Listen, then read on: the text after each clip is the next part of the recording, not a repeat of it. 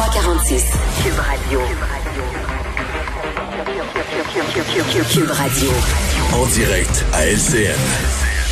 On trouve Mario Dumont maintenant dans son studio. Euh, Mario, on sent que la fête sous les palmiers, là, ce sera bientôt un peu moins euh, attirant avec euh, l'idée des restrictions pour les voyageurs là, qui fait son chemin dans la tête de Justin Trudeau.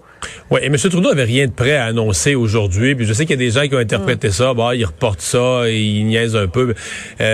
oui, ça arrive parfois que des politiciens font ça. On n'annonce pas de décision, on gagne du temps dans le but de ne pas agir. On a déjà vu ça.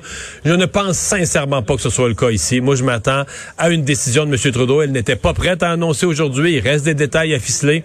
C'est compliqué, c'est pas simple du tout tout ça, mais euh, les voyageurs de retour vont avoir une quarantaine imposée. Je ne pense pas qu'on va interdire les voyages parce que c'est trop difficile de, faire une liste de critères de toutes sortes de, de situations personnelles ou est-ce que c'est une raison nécessaire ou pas nécessaire de voyager, un voyage essentiel ou pas essentiel.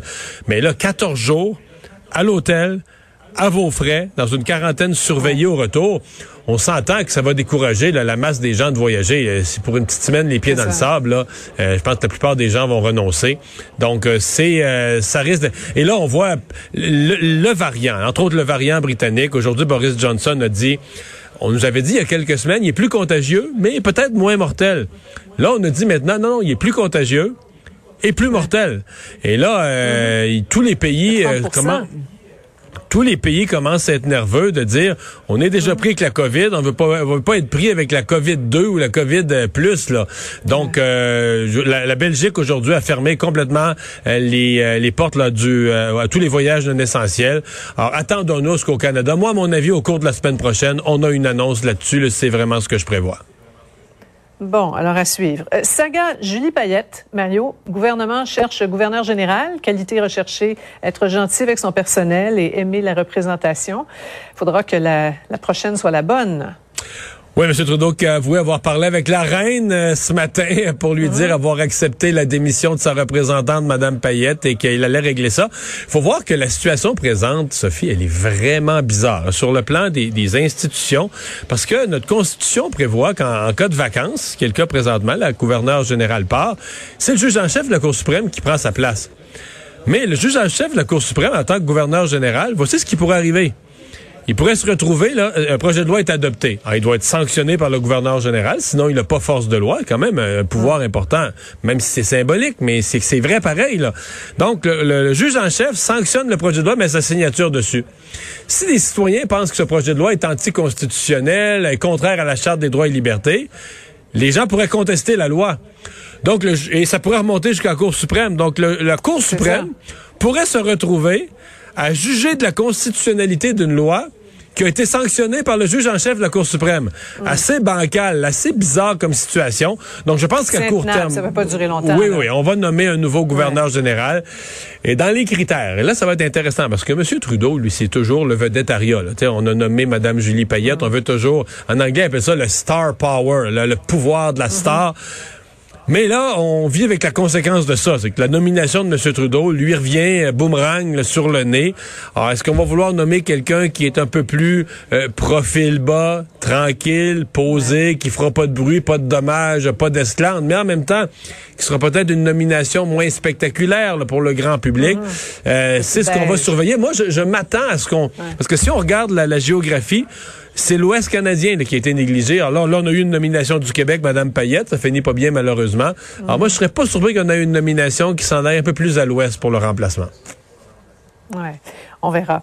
Euh, premier appel à un dirigeant étranger pour Joe Biden et ça se passe en ce moment avec Justin Trudeau et les sujets euh, ne manquent pas, Mario. C'est le temps qui va manquer. Ouais, les sujets manquent pas, mais ça sera. Écoute, on n'est pas dans les, les, les conflits puis tout ça. Ils vont sûrement parler de Keystone et mm. Excel. Ils vont s'entendre pour pas s'entendre là-dessus. Ils vont trouver deux trois.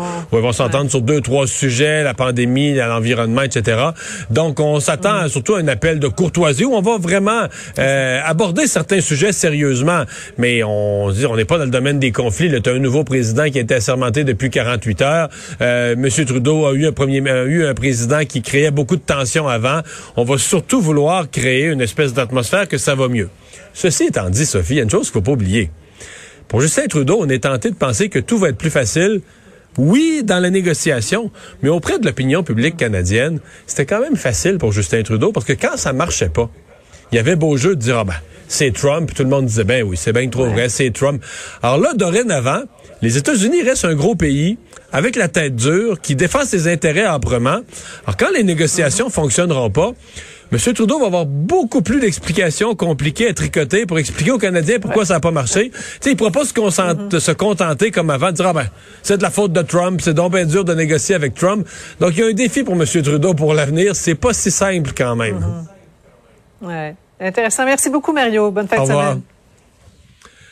Alors Vincent, mais parlons-en de cette euh, fin de semaine, parce que là, on a enfin un bon couvert de neige pour tous les sports d'hiver, euh, raquettes, ski de fond ou autres. Ah oui, écoute, même les sports sur glace euh, vont commencer à se, se bon, être accessibles. La pêche sur glace, évidemment, avec toute la prudence requise, mais va faire froid, mais en général beau en fin de semaine, entre autres à Montréal. Montréal va faire plus froid, Montréal qu'à Québec en fin de semaine. Moins 10 demain, moins 11 dimanche. Facteur vent moins 20, mais plein soleil, surtout pour Montréal. Québec, demain plus nuageux du soleil dimanche. Alors, euh, je pense que ce sera le temps quand même de sortir, mais les les joues vont rougir, euh, quand même pas mal. En rappelant ce soir, suggestion télé, un documentaire, euh, le pilote des stars sur toute cette saga Normand Dubé, c'est à LCN ce soir, 21h. moi, je manquerai pas ça. Ben, merci Vincent, euh, merci euh, Sébastien, Alex à la mise en onde et à la recherche respectivement. Merci à vous d'avoir été avec nous aujourd'hui et toute la semaine. Sophie Durocher s'en vient dans un instant. Bon week-end à lundi.